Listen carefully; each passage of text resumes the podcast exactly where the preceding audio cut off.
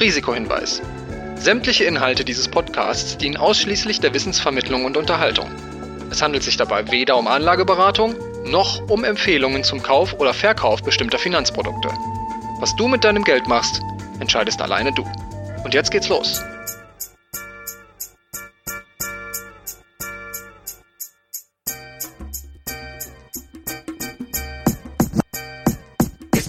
She Speaks Finance.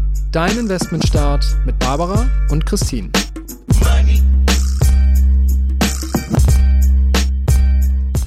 Hallo und herzlich willkommen zur letzten Folge der zweiten Staffel von She Speaks Finance. Heute folgt der zweite Teil des PBK-Specials, diesmal mit Aisun Chifchi von Amundi, die Christine über die neuesten Trends bei ETFs informiert hat. Wir hatten ja letztes Mal über KI gesprochen und auch über Texterkennung und die Möglichkeiten von KI und ist sehr lustig. Wir nehmen die Folge auf und dann wird sie geschnitten und dann kriegen wir so ein Transkript, was wir uns dann nochmal angucken, um zu gucken, auch unsere Versprecher, um die rauszuholen und so und die KI hat, kommt dann manchmal schon so ein bisschen an ihre Grenzen, sage ich jetzt mal. Und äh, bei Aisun, aus Aisun hat sie Eismann gemacht.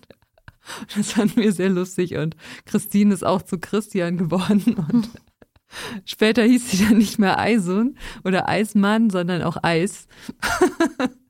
Und das sind so Dinger, wo ich dann denke, ja, da sind die Menschen dann doch so ein bisschen besser noch als die KI und wir fischen das natürlich dann raus und man hört es in der Audiodatei nicht, aber ähm, ist schon manchmal ganz lustig, was der Algorithmus dann so aus diesem Gespräch macht. Ja, weil auch wir machen ja auch immer noch ein schriftliches Interview dann dazu, was alle Leute, die nicht so gerne Podcast hören, sich auf unserer Website durchlesen können.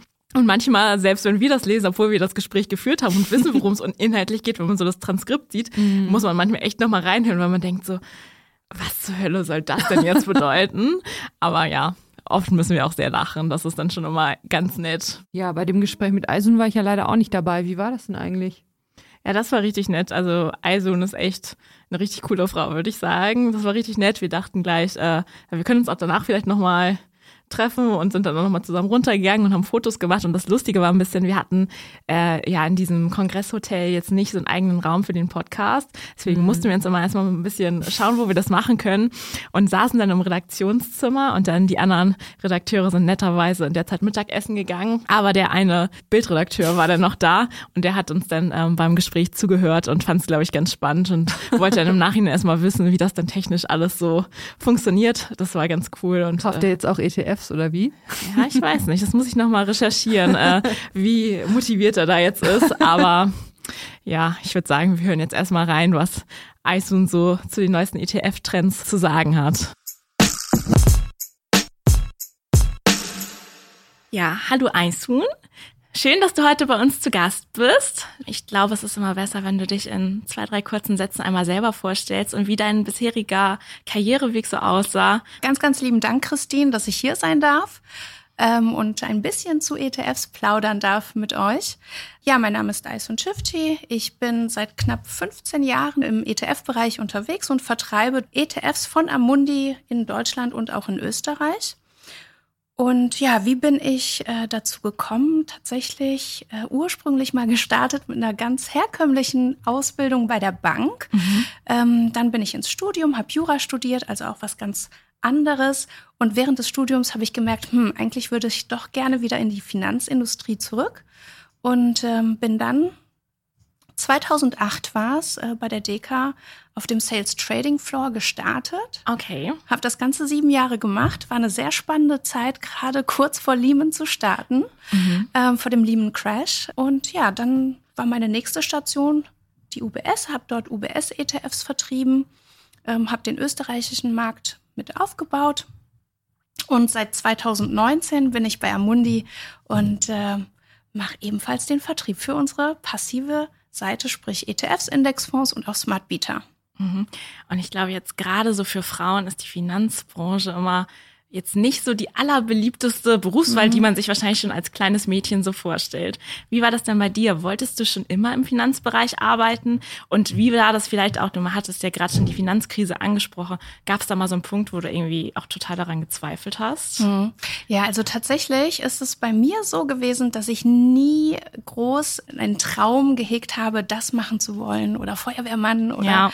ähm, Fremdsprachen irgendwie als Berufszweig auszuwählen. Ich war da relativ ähm, unvoreingenommen und ähm, kann das eigentlich meinen Eltern ein Stück weit verdanken, dass die die Idee hatten, dass ich eine solide Ausbildung bei der Bank mache, bevor ich ins Studium gehe.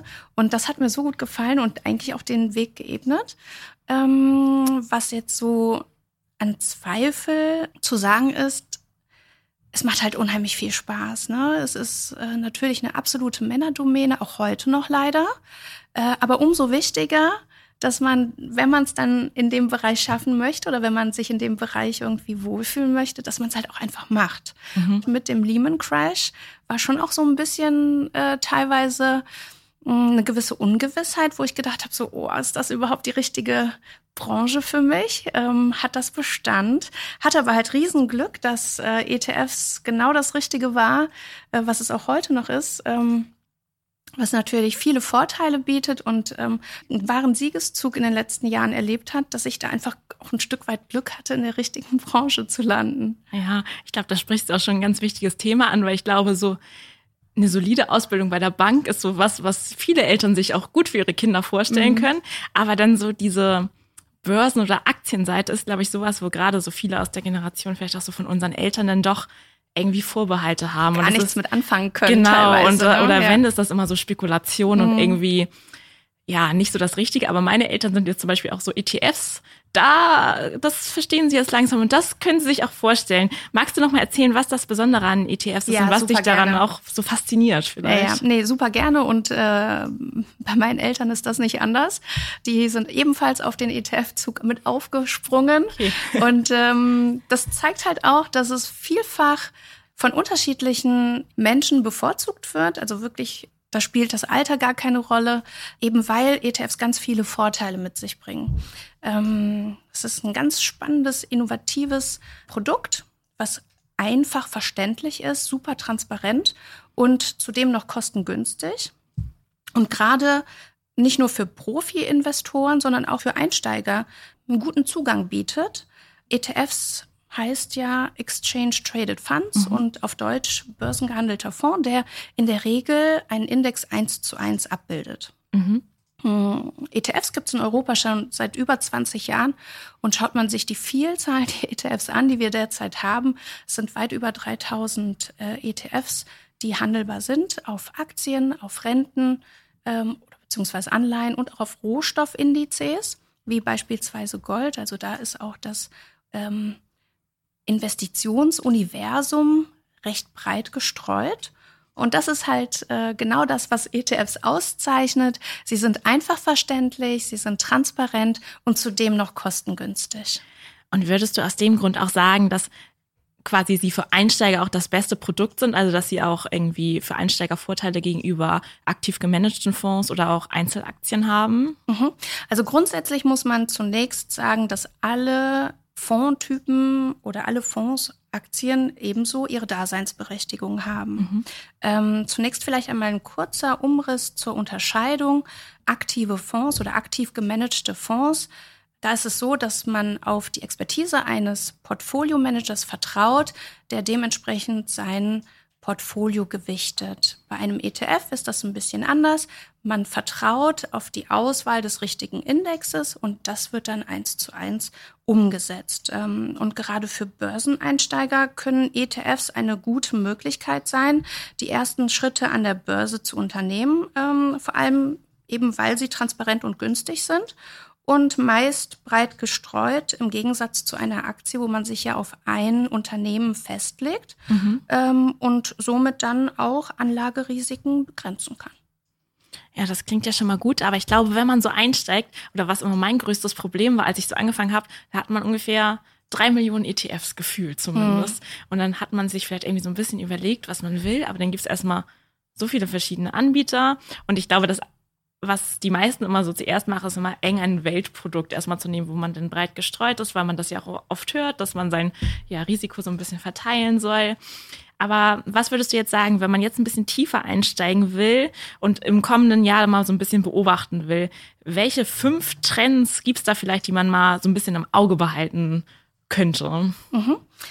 Da möchte ich als erstes schon mal sagen, bevor du gar nicht investierst, ja. dann lieber in einen breiten Aktienindex. Mhm. Das ist schon mal ein super Schritt in die richtige Richtung. Und da ist auch die Wahl eines ETFs, denke ich, sinnvoll. Ähm, wir sehen ein extrem gutes ETF-Wachstum in den letzten Jahren und rechnen auch damit, dass dieser Trend sich weiter fortsetzt. Gerade in der Corona-Phase, wo Leute Zeit hatten, sich um ihre Finanzen zu kümmern, haben Neueinsteiger und auch gerade viele Jüngere neben den Einmalanlagen ähm, ihre Sparpläne für sich entdeckt, mhm. überhaupt Sparpläne für sich entdeckt.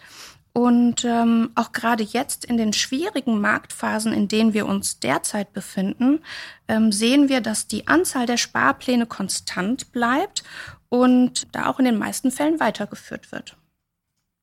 Um jetzt nochmal auf deine Punkte einzugehen, mhm. äh, so ETF-Wachstum als erstes, zweites so Sparpläne, mhm. ähm, dritten und vierten Punkt sehe ich schon irgendwie kombiniert mit ähm, Nachhaltigkeit und Klima. Das sind so ganz, ganz gravierende, spannende Themen. Ähm, und ähm, wir sehen beispielsweise, dass mehr und mehr Anleger in dem Bereich Nachhaltigkeit investieren oder aber in Vehikel mit einem ganz klaren Bezug auf Klima. Mhm. Und ähm, in den letzten zwei Jahren sind auch mehr als äh, die Hälfte der Nettomittelzuflüsse, also der neuen Gelder, in diese Bereiche geflossen. Und ähm, auch jetzt sehen wir schwere Marktphase, ich hatte es ja eben schon mal ja. erwähnt, auch hier fließt ein Großteil in nachhaltige Instrumente. Sodass ich denke, dass das nach wie vor auch eines der spannenden Themen unserer nächsten Zukunft sein wird. Ähm, des Weiteren Themen-ETFs. Es ist ähm, auch ein super spannendes Thema. Mm, man kann Investitionen in die Zukunft machen, wie beispielsweise künstliche Intelligenz. Man kann in bestimmte Branchen investieren, wie Luxussegment oder in Unternehmen, ähm, die im Hinblick auf die Geschlechtergerechtigkeit die Nase vorn haben. Ja, das klingt ja auf jeden Fall super spannend. Zu künstlicher Intelligenz hatten wir heute Morgen auch hier schon einen Vortrag. Mhm. Das fand ich mhm. auch echt interessant. Ähm, und so als Beimischung ist das dann wahrscheinlich eher so ein Thema, ne? so spezielle Themenfonds genau. neben so breiter gestreuten Welt-ETFs oder so. Mhm. Genau. Genau, aber Nachhaltigkeit, da bist du ja gerade schon drauf eingegangen. Und das merken auch Barbara und ich immer, seit wir den Podcast machen, so gerade so Freundinnen aus dem Umfeld, die finden nämlich Nachhaltigkeit auch immer irgendwie super spannend und sagen immer, ja, ETS sind schon mal gut und wenn sie noch nachhaltig sind, dann können sie sich das immer noch mal eher vorstellen, weil da tut man ja auch ein bisschen was Gutes mit seinem Geld. Aber da haben echt viele, also große Sorgen. Ja, wie finden sie denn das, was nachhaltig ist oder was sie darunter verstehen, was zu ihnen passt? Kannst du da irgendwie so eine Schritt-für-Schritt-Anleitung geben, vielleicht worauf man achten muss oder wie man erstmal anfängt, das ein bisschen einzugrenzen? Mhm. Es ist tatsächlich relativ komplex, muss man dazu sagen. Ne? Mhm. Ähm, ich würde vielleicht mal ganz kurz ein, zwei Sätze zu den Vorteilen von Nachhaltigkeits-ETFs ja. oder ESG-ETFs benennen. Äh, ESG steht für Environment, Social and Governance, also äh, Umwelt, Soziales und Unternehmensführung. Und man kann mit Hilfe von ESG Risiken reduzieren, ohne so eine Art Renditebremse mhm. ähm, zu verursachen.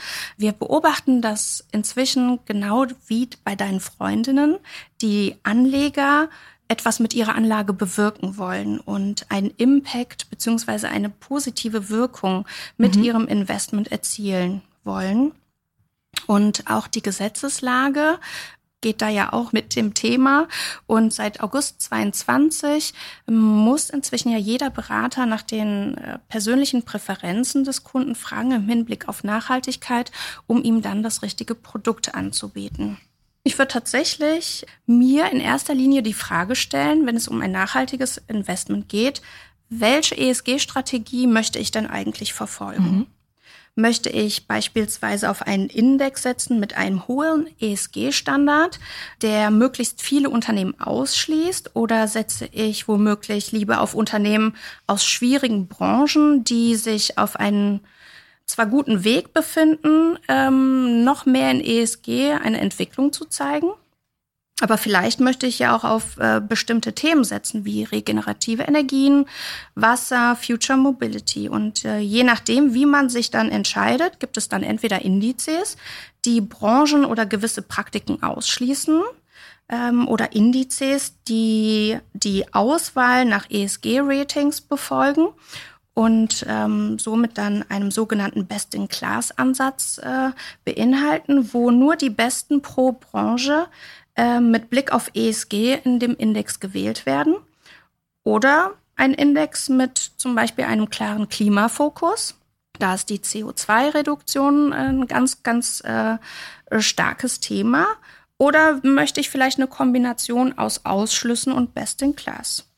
Man darf aber, das ist jetzt alles ein bisschen lang und äh, ich hoffe, man kann mir folgen, aber man darf eine meiner Meinung nach elementare Seite nicht vergessen, und zwar einen glaubwürdigen ETF-Anbieter auszuwählen. Also wirklich jemanden, der seinen Worten auch Taten folgen lässt, ähm, weil ich der Meinung bin, dass ähm, die Finanzdienstleister im Allgemeinen grundsätzlich eine Verantwortung gegenüber der Gesellschaft haben und auch Vermögensverwaltungen können durch beispielsweise ihre Abstimmungspolitik das Kapital in verantwortungsbewusste und auch Zukunftsbereiche lenken und so aktiv äh, die Transformation der Wirtschaft vorantreiben. So hätte ich dich jetzt verstanden. Was will man eigentlich selber? Mhm. Will man viel ausschließen? Will man wenig ausschließen? Will man Klima oder andere Ziele verfolgen? Mhm, absolut. Und dann muss man wahrscheinlich schon ein bisschen gucken. Ganz klar. Man kann sich halt auch immer bei der Auswahl des richtigen Anbieters ähm, schadet es nicht, sich anzuschauen, wie ähm, mit dem Abstimmungsverhalten umgegangen wird. Das heißt, der Impact, die Auswirkungen auf die äh, Unternehmen selber. Mhm. Also das ist halt auch nochmal elementar wichtig, dass man nicht nur nachhaltige Produkte wählt, sondern dass man sich da auch für einen äh, Anbieter entscheidet, der auch nachhaltig lebt oder Nachhaltigkeit lebt. Ne? Ich glaube, das ist immer vielleicht noch so ein Punkt, der von außen betrachtet so ein bisschen abstrakt ist. Aber ich versuche das jetzt nochmal in flapsig auszudrücken. Und wenn ich das falsch sage, dann unterbrich mich gern. Also ihr geht quasi oder jemand von Amundi geht dann zu der Hauptversammlung hin und da werden dann zum Beispiel abgestimmt, keine Ahnung, das Unternehmen setzt jetzt im nächsten Jahr, ob es jetzt auf Windräder oder auf Kohle setzt, jetzt total übertrieben. Und dann könnt ihr quasi mit abstimmen, genau, wie also der Weg wir, des Unternehmens weitergeht. Richtig. Also durch die Teilnahme an den Hauptversammlungen haben wir äh, die Möglichkeit, aktiv einzuwirken auf die weitere Unternehmensführung, auch in dem Fall. Ich glaube, was für unsere Hörerinnen auch immer spannend ist, wie investierst du denn selbst oder wie hast du selbst angefangen und wie hast du das, ja, wie hat sich das mit der Zeit so weiterentwickelt? Mhm. Auch ich habe relativ zaghaft angefangen, muss ich dazu sagen, und habe erstmal meine Baby Steps äh, mhm. getätigt und habe mich mal so ganz, ganz vorsichtig rangerofft an das Thema. Und äh, so ist das halt wie mit allem im Leben. Man muss halt einfach nur mal anfangen und dann kommt der Rest von ganz alleine. Da ist die Größe des Investierens gar nicht so entscheidend, sondern man kann ja auch klein in Sparplänen anfangen und da auch schön gestreut sein Investment tätigen. Und das würdest du quasi auch anderen raten, erstmal ein bisschen auszuprobieren mit kleinen Beträgen und dann gucken, was das Richtige für einen ist, einfach. Also ich bin immer der Meinung, das muss sich gut anfühlen und mhm. man darf irgendwie kein mulmiges Gefühl dabei haben. Und wenn ich nun mal der Meinung bin, ich bin mit einem äh, globalen Aktienindex ganz gut aufgestellt für den Anfang, dann ist das fein. Oder wenn ich der Meinung bin, ich möchte gezielt in künstliche Intelligenz investieren, ist das genauso fein. Ja, und ja, also du hattest von auch schon angesprochen, dass Frauen in der Branche ja immer noch leider in der Unterzahl sind Richtig. oder auch in diesem ganzen Investment-Thema. Was würdest du den anderen Frauen raten, die gerne auch Karriere machen wollen in dem Bereich? Hast du da irgendwie Tipps, wie man es angehen könnte, worauf man achten sollte? Einfach den Mut haben, sich auf Stellen zu bewerben, wo man vielleicht am Anfang denkt, "Mm, das ist eine reine Männerdomäne. Mm, Als Frau habe ich da gar keine Chancen. Nein. Also wirklich den Mut aufbringen, es einfach zu tun, einfach mal ein Praktikum zu machen, reinzuschnuppern, das ist schon mal eine super Sache. Ähm, aber alles in allem den Mut einfach es zu, zu tun, den Schritt zu wagen. Ja, musstest du denn da schon Herausforderungen meistern, die man vielleicht eher als Frau hat als als Mann? Ähm, ja, also ich habe ja vorhin eingangs erzählt, ich habe auf dem Trading Floor angefangen. Ja. Da waren Frauen gar nicht vorhanden. Also ich war wirklich das einzige junge Mädel. Das hat natürlich eine gewisse Herausforderung mit sich gebracht. Die haben aber ganz schnell gemerkt, ah, das passt, das ist ganz gut, das funktioniert. Und ähm, karrieretechnisch war wirklich der Lehman Crash eine große Herausforderung für mich, wo ich gedacht habe, hm, hat das jetzt alles so Sinn? Hat das Hand und Fuß? Ist das vielleicht eine kurzfristige Geschichte? Und ich muss mich nach einem halben Jahr wieder umsehen. Ja. Also das war persönlich nochmal so ein kleines Fragezeichen, was sich dann aufgetan hat. Ja, kann ich mir vorstellen, dass man das dann irgendwie anfängt zu hinterfragen. Welche Bedeutung hat denn Geld in deinem Leben? Weil das hat ja immer oft einen schlechten Ruf, vielleicht zu Unrecht. Ja, es ist halt schon ein sehr spezielles Thema. Und in jungen Jahren ist es vielleicht noch ein bisschen wichtiger als später, weil man dann später erkennt, oh, Geld ist nicht alles. Ähm, Gesundheit ist immens wichtig und ein gutes äh, Umfeld, tolle Freunde, ähm, tolle Familienbande und, und, und. Ähm, aber Geld ist insofern wichtig, um sich all die schönen Dinge ähm, zu gönnen, wie schöne Reisen ähm, oder auch andere Dinge, die man irgendwie so machen möchte. Ja, super. Dann sind wir mit den offiziellen Fragen, würde ich sagen, auch schon durch. Und dann zum Abschluss haben wir uns noch eine kleine schnelle Fragerunde überlegt mit fünf Fragen mit der Bitte um kurze Antwort mit kurzer Begründung. Okay, ich Okay. bin gespannt. Los geht's mit ETF oder Fonds? ETFs natürlich. Gold oder Bitcoin? Gold. Magst du noch sagen, warum? Ne, ich bin da, glaube ich, ein bisschen oldschool. Bisschen konservativ. Ja. Wien oder München? Äh, ganz klar Wien. Ich liebe Wien vom ersten Tag an. Ich bin so gerne hier. Äh, Wien tut mir immer gut. Man fühlt sich immer ein bisschen wie Sissy. Gut organisiert oder auf den letzten Drücker? Meistens gut organisiert. Es kann aber auch schon mal auf den letzten Drücker sein, aber die Regel ist gut organisiert. Alles klar.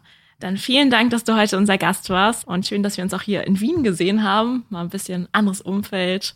Ich danke dir, Christine. Es war wirklich schön und ähm, ja, hat mir unheimlich viel Freude bereitet. Ja, echt krass, dass Eison als einzige Frau auf dem Trading Floor angefangen hat zu arbeiten. Ich finde, die Finanzbranche ist ja schon eine totale Männerdomäne und mehr Männerdomäne als Trading Floor geht ja jetzt wirklich gar nicht. Das ist ja auch so eine Welt, wo man, ja, also bei ihr waren es auch, glaube ich, die Eltern, die ihr den Weg da geebnet haben und die sie, ja, wo sie dann so den Zugang bekommen hat und bei mir war das ja ähnlich. Mein Vater war Bankkaufmann und meine Tante war auch in Frankfurt in der Bankenbranche aktiv. Und ich glaube, ohne diese Einblicke in die Branche wäre ich auch nie auf die Idee gekommen, da arbeiten zu wollen als Frau. Und ich glaube, man braucht schon, wenn man in so einer speziellen Branche anfängt, ist es wahrscheinlich auch so, ja, vielleicht ist es auch so, wenn man Medizin studiert, dann, weil die, weil der Papa oder die Mama Ärztin sind. Ich glaube, so bestimmte Branchen, da kommt man irgendwie gar nicht auf die Idee, dahin zu gehen, wenn man nicht Leute kennt, die da schon arbeiten oder auch aus der Familie, der mal ab und zu was hört. Ja, ich glaube, das ist wieder dieses Vorbildthema, dass es halt schon schwierig ist, wenn man in manchen Bereichen irgendwie gar nicht vorgelebt bekommt, dass man das als Frau auch machen kann. Weil ich glaube, es gibt dann halt so Berufe, da sieht man auch in Filmen ganz viele Frauen und denkt dann immer so, ah ja, das ist ja ganz cool, so will ich auch sein. Und in manchen Branchen gibt's das halt gar nicht. Und ich glaube dann, klar, kann man das natürlich auch machen, aber dieser Zugang ist einfach viel schwerer, weil man das gar nicht auf dem Schirm hat und sich vielleicht auch gar nicht so vorstellen kann, wie das dann aussehen könnte. Und deswegen glaube ich schon, dass in der Branche auf jeden Fall noch Frauen fehlen oder vielleicht fehlen sie gar nicht, vielleicht müssten sie einfach nur noch sichtbarer sein. Aber ich hatte auf jeden Fall auch großen Respekt vor ihr, als sie das erzählt hat. Ich glaube, das ist schon echt so ein Bereich, da muss man sich echt durchsetzen können oder da muss man ja vielleicht auch sich einiges anhören. Deswegen, ich glaube, das ist schon krass, da zu arbeiten. Wir haben jetzt leider noch eine traurige Nachricht für euch. Das war die letzte Folge von She Speaks Finance. Das Projekt hat uns wirklich total viel Spaß gemacht und wir haben uns super gefreut, dass ihr uns die ganze Zeit zugehört habt und so nettes Feedback dagelassen habt. Ein ganz großes Dankeschön geht auch an alle Expertinnen, die bei uns zu Gast waren und natürlich an unser tolles Team, ganz besonders an Jerit und Yannick. Wir hoffen, dass ihr beim Thema Finanzen ein bisschen mehr auf den Geschmack gekommen seid und euch in Zukunft total gerne mit eurem Geld auseinandersetzt. Vielleicht hört man sich mal wieder. Bis dahin macht's gut. Tschüss.